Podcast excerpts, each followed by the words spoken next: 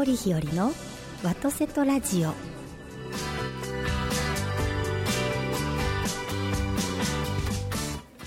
おはようございます。森日和でございます。今朝も元気に FM ギグ神戸ステーションよりお届けしてまいります。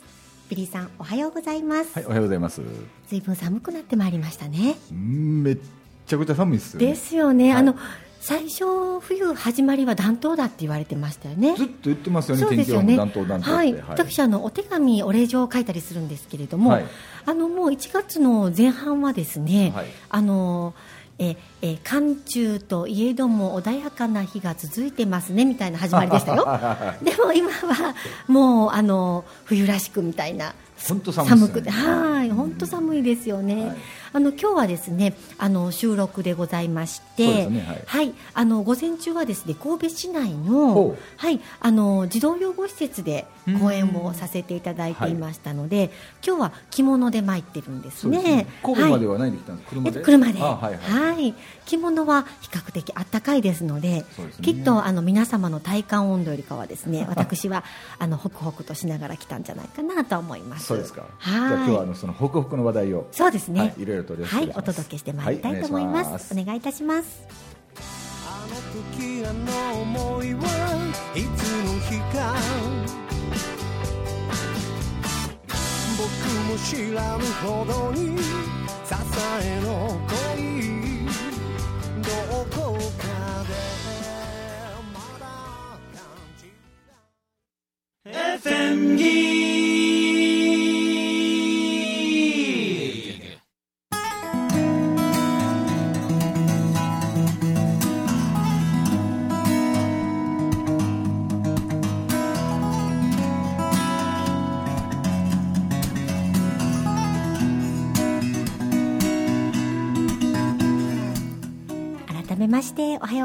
ます、はいおはようございます。えーっとですね今週はですねおそらくん。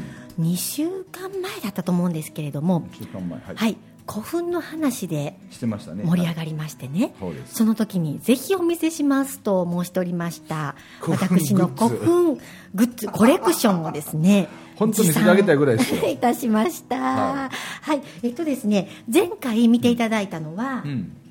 この緑のポーチだけでした。ポーチ一個だけだはいったですね。この緑のポーチもですねたくさんの古墳柄が描かれています、はい。あとでちょっと写真撮らせてくださいね。あぜひ。僕アップしますんで。あぜひお願いいたします、これ一つでも十分なインパクトはございますが。でまあ、形は普通のポーチなんですけど柄といいますかね、はい。が、はい。い、ろんな古墳の形がありまして、はい、はい。もう勉強になります。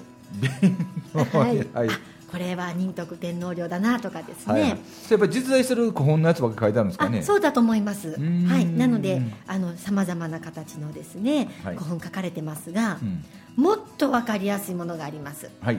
なぜならば古墳柄の横にはい何墳か書いてくださっているというですね。ガマ口のね なんかポーチみたいなのがあるんです。僕それい色使いねセンスいいな思いますね。あそうでしょこれですね実は、あのお店作られた方がですね、はい。こういう柄もちろん売ってませんと。なので自分でプリンターを使ってプリントしてると、そこから手作りなんです、はい。布にですね。そうなんです。ですから、一点物が多くてですね、はい。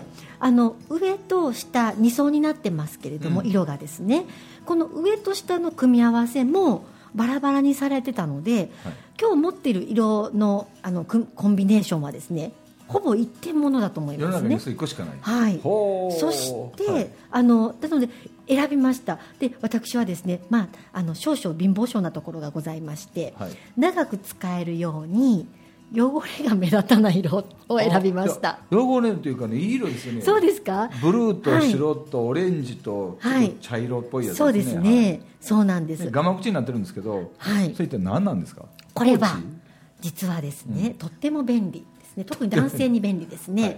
ここにこんな金具がついてます。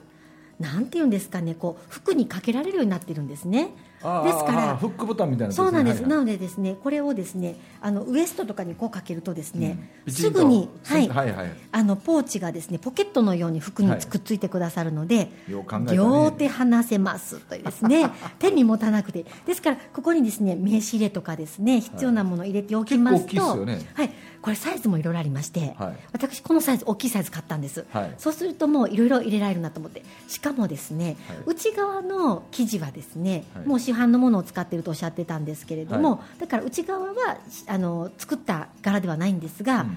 可愛いんですよ。あしましま模様。しましま模様で白とねしましま模様はい。はい。はい、なので斬新な色合いでうん。作ってくださってるんです、ですね。あのこれ手作りで作ってくださったのはですねあのこう奮活中はですね 腰にかけてですね奮活中ね。中アピールをするわけですよ。そういうのってそういう奮活のところに行くと売ってるんですか？売ってたんです。はあ。ただですね多分手作りなので量産はできないと思うんですね。うん。ですからあの一期一会の出会いですね、はい。この柄とも一期一会で。最初もっと薄い色選んでたんです。私薄い色好きでですね、でもあのなかなかこの色合いが皆様にごご好評いただきまして、はい。これにしてよかったなと。で先ほど申しました通りですねこちらの図柄にはしっかりと何分かを書いてます。はい。はい、ですから前方後方分、えーあ後方分ははい、これは円の部分が前方後円墳の円の部分が四角ですので、はい。前方後方墳になっております、はい。ですね。双方墳ですねそして有名な前方後円墳、八の字みたいなのもあるんですね。八角墳っていうそうですよ。八角墳って書いてます。はあ。双円墳。これ八の字みたいな。はいはい。はい、宝墳。これも有名ですね、宝墳円墳は有名ですけれどもホタホタテ貝型古墳とかですね。この分かりやすいポーチもあります、はいそして、はい。このポーチに今日入れてまいりました。はい。ポーチの中に入れてますね。じゃじゃじゃじゃじゃじゃん。クリップン クリップがね前方後円墳の形してるんですよね。そうなんです。これクリップンです。ともう一個何それこっちは埴輪型ハニップです。ハニップあそれもクリップなんとはい。埴輪のクリップハニップです。なんなと作るなはい。あなたはどのタイプとか書いてますよ？歌そう風。古墳の歌を歌ったり聞いたりして楽しむタイプ。歌なんかあるんですか？古墳の。う自分で歌うんだと思います。作詞作曲。グッズ墳。これ私タイプですね。はい古墳グッズを集めて眺め眺めて楽しむタイプ。うんうんだからあなたふあの墳墳活墳ともにもですね種類があるんですね。私歴墳でもありますよ歴墳。歴墳古墳の歴史などを調べたり講演会に参加するタイプ。まあいろいろあります、はいはいカフェ墳とかねでそんなんもう 持っていたわけですねはいあの今日皆様にあのごご紹紹介しようと思ってですね、持ってまいりました。そして一番大きな。ハニップ。はい国クリップン、クリップン。はい、ハニップ。ハニップ。はい。はい。ございますね。そして一番大きなはい。なんかねクッションみたいなやつなんですけどね。はい。前方後円墳の。はい。これあのいろんな色があります。色があるの？それ何なのそれそれ だからクッションですね。はクッションでしょ？それ単なるクッションです。単なるクッション単なるクッションでございます。それなんか役立つんですかそのあのねあの見て癒されるっていうタイプですね。はい。でねあのこの前も言ったんですけどもねビリーさんね、うん。ファスナーついてるんですよ。ついてますよね。だからねということは変えれるん違うんですかなんか。あそう。いやいや違うんですよ。だってですねあの型崩れするのでこのカバーをは剥がさないでくださいって注意が注意があったんですよ。だからファスナーつけなくていいのになって私では。でもハサミついてると汚れたらこう取って洗えるからでしょ？でもね、はい。そう思ったんです私も、はい。でも取っちゃダメって書いてあるんですよ。崩れるか意ら味ないじゃん。そうなんです。だから飾り、うん。なんです。だからこのファスナーにごまかされちゃいけないです。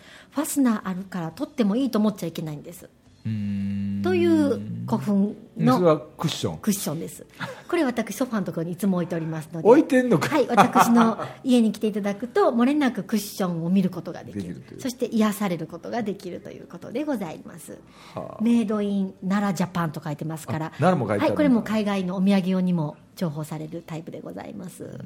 はい、はい。面白いね。ぜひ皆様あの古墳を楽しんでいただきたいと私思っております、あの古墳は日本中にありますけれども、うん。やっぱり大きいのを見ると興奮しますね古墳だけに。ね。興奮します、はいはい。ですのでやっぱり堺鹿うん。羽曳の鹿、うん。藤井寺鹿。多いっすよねあの辺はい、もうすごい大きいですので、うん。おすすめはですねあの車で行っていただくことですね。うん。車で行きますとカーナビに古墳の形が出ますから。あはいはいはい。あの横から見てるとただの里山です山ですので、ちっちゃい丘みたいな山わかんない、ですねまあ、古墳だねっていう話だけなんですが車で行っていただくと漏れなくナビにうん。古墳の形が見れますから、もうその形を見るだけであの感動いたします。はい、あのぜひ行っていただきたいと思いますしあの今近鉄電車さんだったと思うんですけどあの古墳電車が走ってますね。あれ？埴輪電車かな？なんかですねつり革のところが、うん。あの埴輪になってたりですとか、うん。なんかねこうあのデコレーションがされている電車も走っておりますので、あの電車でお行きになる方はそちらに乗っていただくと、あの古墳に出会うまでにもうす興奮が始まるというで。す ね。はい、おすすめでございます。そうなんや。はい、そんな好きなのね。あのもう典型的な、ん。多分歴女ですね、私。うんそう思いますよ。あの はい、年末やったかな、はい。あの中村文明さんの YouTube 出たじゃないですか。出ました。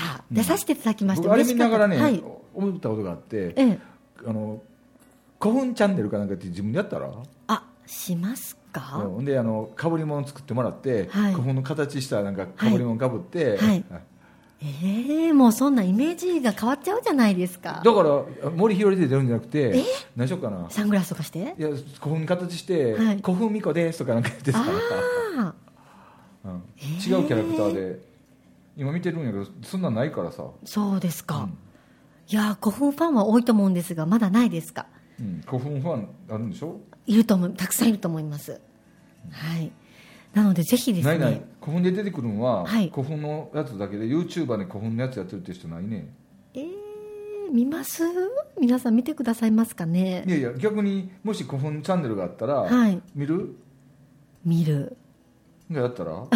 あでもね古墳シスターズなんか出てるよ、あ、シスターズ、それはもう負けそうですね。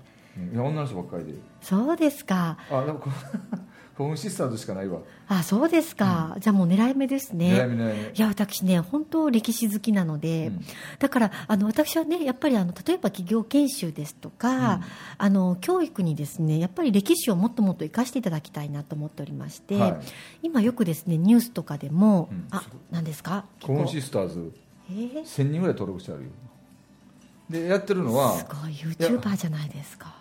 別に何もしてないね。え動画上げてらっしゃらないんですか？動画は上がってるけどなんか全然古墳に関すること上げてないから。えじゃあなんで古墳シスターズなんでしょう？知らない。羽曳の出身とかですかね。古墳っていう言うじゃないですか？知らんけど。えー、あないないない。全然な合ってないからそれやろうやろ。うで、はい。あの動画で撮ってさ。えかぶり物ですか？かぶりもかぶりながら。まあまあ好きかもですけど。でしょ？ほんで、はい。あの古墳撮影しながら、はい。古墳のことを真面目に語ったりやる。えまあまあいい年ですけど大丈夫ですかね年関係ないじゃないですか本当ですか？動画ですよね。うん。大丈夫かな？まあまあまあいいですね。じゃあちょっと検討いたしましいてや僕そんなんやったらすっげえヒットするような気がして。やってみます？半年ぐらいやってヒットしたらね続けて。文明金の1万人抜いて5万人ぐらい登録あったら、それはもう中村さんに自慢しますよ。ね私勝ちましたけどみたいな。だって興奮の話ってずっとできるでしょ、いや古墳にまつわる話は結構あると思いますね。ただ好きなんですよ。まあ、うん好きですしあの古墳きっかけでもいいので、うん。やっぱり歴史に興味を持っていただきたいのではいあの古墳チャンネルなんだけど、うん。あの古墳だけの話じゃない話歴史の話がしたいですね。はい。でも古墳チャンネルなんで。はい、あの例えば、まあ、古墳と言われる御陵もありますけれども、そこつながりで、天皇陛下の御陵ってなりますと、ます行きますあの124代いらっしゃいますので、124あプラス、そして神代の、ね、はい。時代のこ、あの御陵もありますので、そうなるともう127話ぐらいいけるんじゃないですかね。多分これは間違いなく古墳だろうって分かってる古墳って日本全国に何個ぐらいあるんですか、いやー相当あるでしょ？かなりあると思いますよ、豪族の方々もあるので。だって私の家の周り見渡すだけでも結構ありますもん、実家。はい、この辺兵庫県も結構あるし。そうですよね、ね、神戸の西区なんで結構あるし。かなりあると思いますよ。かなりありますよね、はい。ただ、はいちょっと山手ちゃうかなと思ったらあれ古墳あれ古墳だっていうこと多いですよね、多い多いだからすごい、まあ、例えばサイズ別で何メートル以上とかね、かなり大きいものになると、やはりあの目立つものしかっていうことになりますが、小さいものだったらたくさんあると思いますね。いいじゃないですか、古墳チャンネル、古墳チャンネルやりますかね、そしてあの遠足も含めてね、今日は募集したらいいんじゃないですか。はい、何々古墳に行きましたって言って、はい、こちらの近くのグルメ特集ですとかね、ね、でその古墳グッズをはい。紹介してほしいんですよ、します動よ今僕にね,、はい。ね先ほど皆さん見あのラジオだから見えないかもしれませんけど、はい。そういうふうなやつをはい。ちゃんと動画で撮ってはい。やったらいいじゃないですか、えー、わかりました。いや、じゃあちょっとやります、ん。古墳チャンネル。えらいそんなん乗ってくるのね。はい、もうあの気楽なやつは乗りますよ。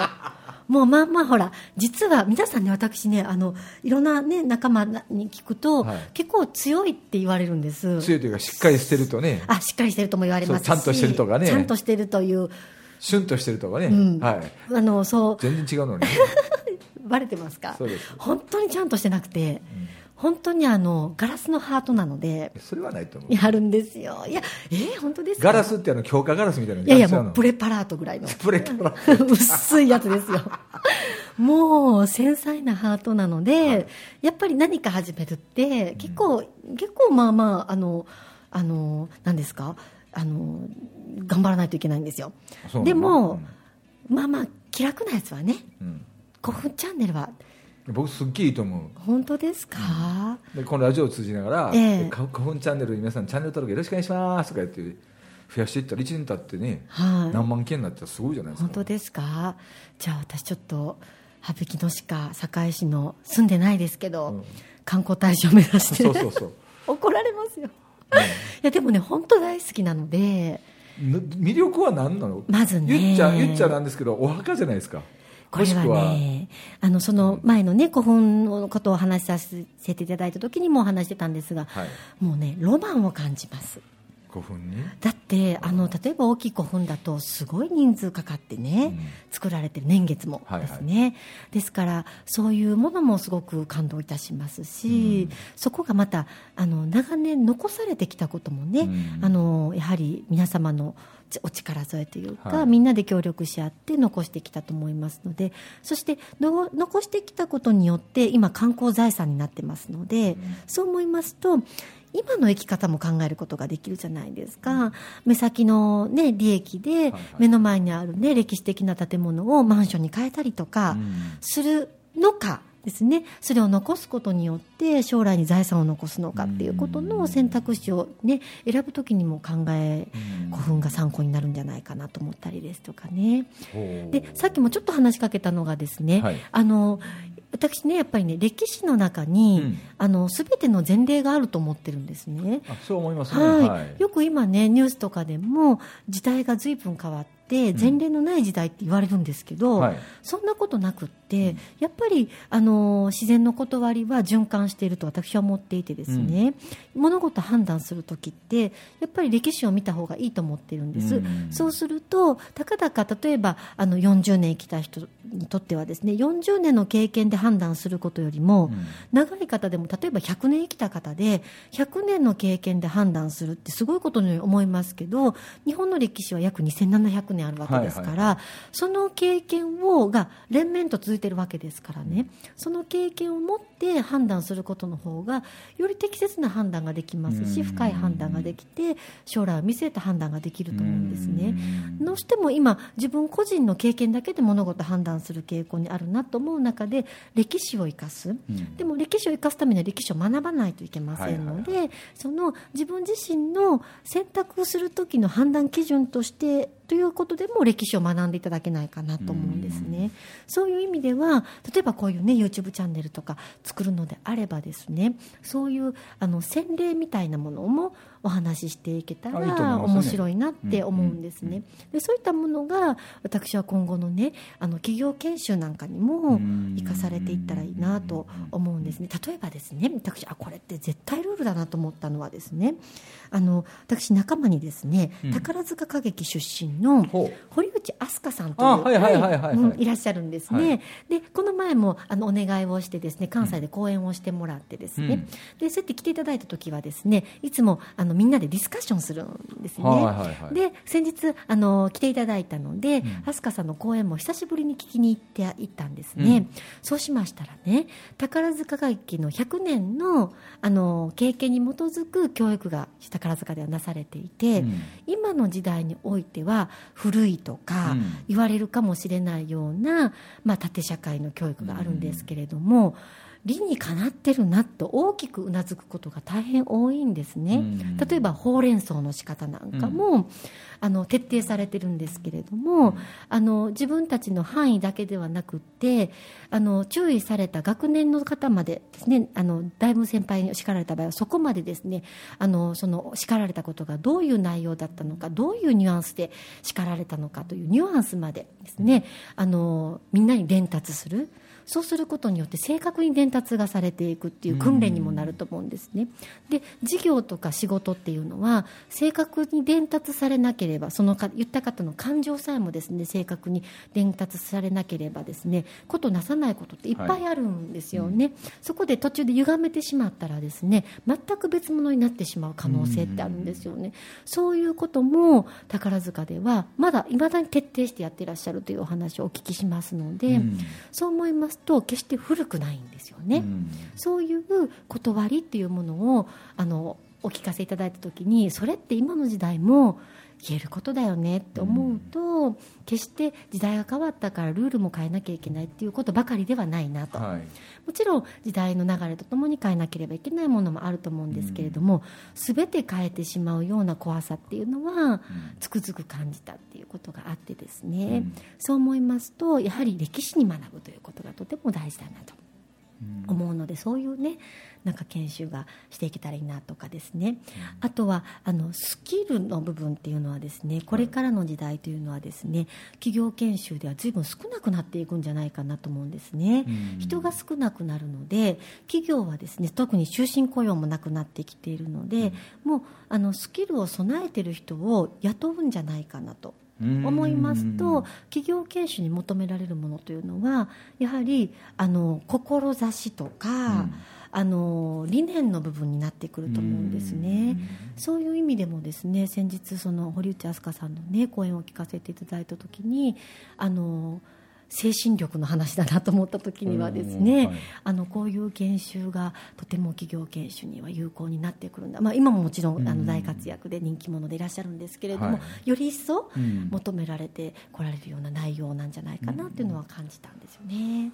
これ堀口さんまだお会いしたことないんですよ。そうなんですね。お名前とはい。何かにこうななフェイスブックかなんかでねはい。接点はあるんですけど、はい具体的にどんなことをお話しされてるんですか？えっとですね、はい。もうあの飛鳥さんの宝塚歌劇でのご経験を中心に、うん。うんそれを日本の文化とか精神文化とか、えーあとはドラッカーの勉強をされていらっしゃるのではい、からあの説明するということなんですがうん。ドラッカーの勉強は私してないんですけれども、うん。飛鳥さんの話を聞く限り、うん。決して海外的な考え方じゃないなと思うんです。うん。日本の、あのー今までのなんですか日本らしさが、あのードラッカーの中にあるなっていうふうな感じがしますのでそう思いますと日本になぜ100年以上続く企業がいいっぱいあるのかっていうことを思いますと日本で続けてきたあの経営論とか、うん。あの教育論っていうのは世界に通用するんじゃないかなというふうには思います。ただなぜか日本人っていうのは今じ日本に自信が持てないところが方が多い方が多いのでどうしても海外の教育法とかの方が正しいと思われるような方が多いんじゃないかなと思っておりまして、あのどうしてもその答えを海外に見つけに行かれる方が多いような気がするんですけれども、実は日本にあの教育日本の教育論というものはあのとても世界に通用するものなんじゃないかなと思います、それは歴史が実証しているなと。ね。はい、あの私、京都でも行くパン屋さん100年以上続いてるパン屋さんですし、はい。パン屋さんね。はい。パン屋さんんでも100年以上続いてますし、うん。あの取引先も多くの場合において100年、うん。あのある企業様でしたら300う年ん。続いてらっしゃるので、長く続ける秘訣は日本にありなんじゃないかなと思いますね。ね。でそこので本当簡単に言えばですね私はやっぱり大家族経営っていううん。家族のように社員たちのことを思い合ううん。からこそ親のように経営者のことを思うというあの結局は今で今の言葉でいう貴族意識といううん。か愛社精神みたいなのがあるからこそあの100年続くじゃないかなと思うんですね。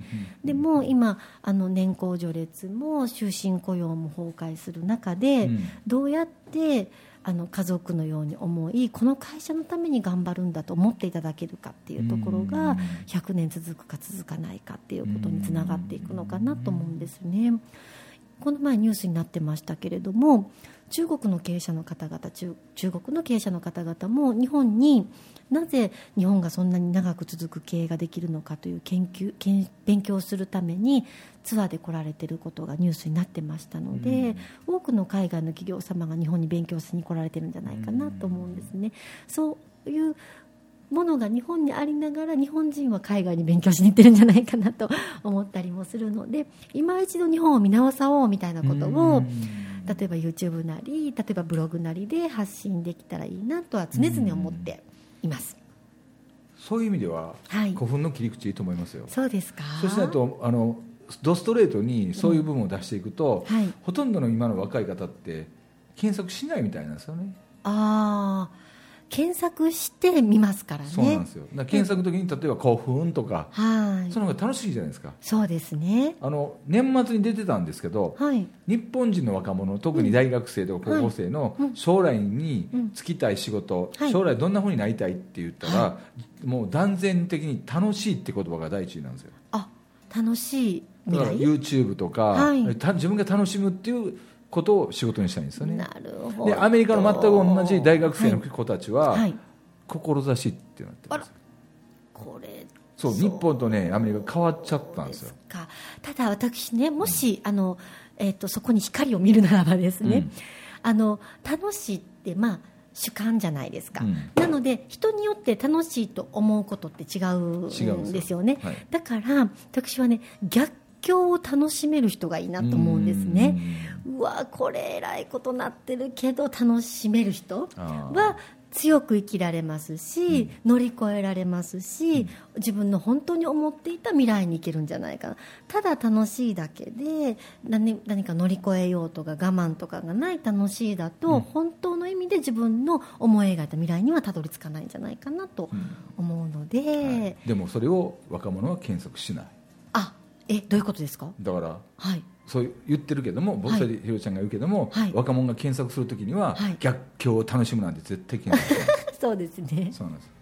だからだ僕はそうですね、うん。そう楽しくてそういうなんかかぶり物みたいなところに入っていってそこの中で真理を伝えていくっていうやり方をしていかないと。そうですね。うん。本当ですね、うんなるほど。見ていただいたらこっちのもんですからね。そうなんですよ。だから今幼稚園とか行ってらっしゃるとか、僕も小学校行くじゃないですか、はい。もう今の小学生って、はい。本当に僕たちともうほぼ180度ぐらい違うんですよね。観う点ん。感性。そうですね、うん。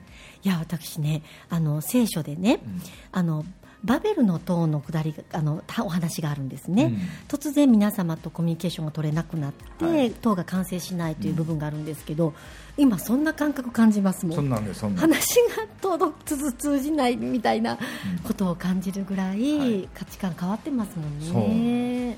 だからもう本当に子供たちとコはい。ミュニケーション取るのはまずはええ。懐に入るか、入ってもらうかからですようね。ん本当ですね。その取っかかりがね僕古墳だったらいいなと思ったんで、わかりました、はい、ちょっとねぜひ歴史の話はしたかったので。歴史はいいですよね。はい、わ考えたいと思います。かりました。前向きに。えー。これが全部、まだまだいっぱいあるの？あお家にですか？いやあの古墳グッズはですねこれぐらいなんですけれども、今あの古墳写真が増えてますね。写真やっぱり見て落ち着くんですか？落ち着くというか可愛いなと思って見てるんです、はい。あのもちろん古墳そのものの写真もありますけど、うん。あの古墳の形したあのカレーとかあ古墳の形したお弁当箱とかそういう写真を見て癒されてます。あ分かりました。はい。じゃあ来週もまたちょっとはい。歴史のことを教えてください、ぜひ。はい。はい。では今週もはい。お聞きくださりありがとうございました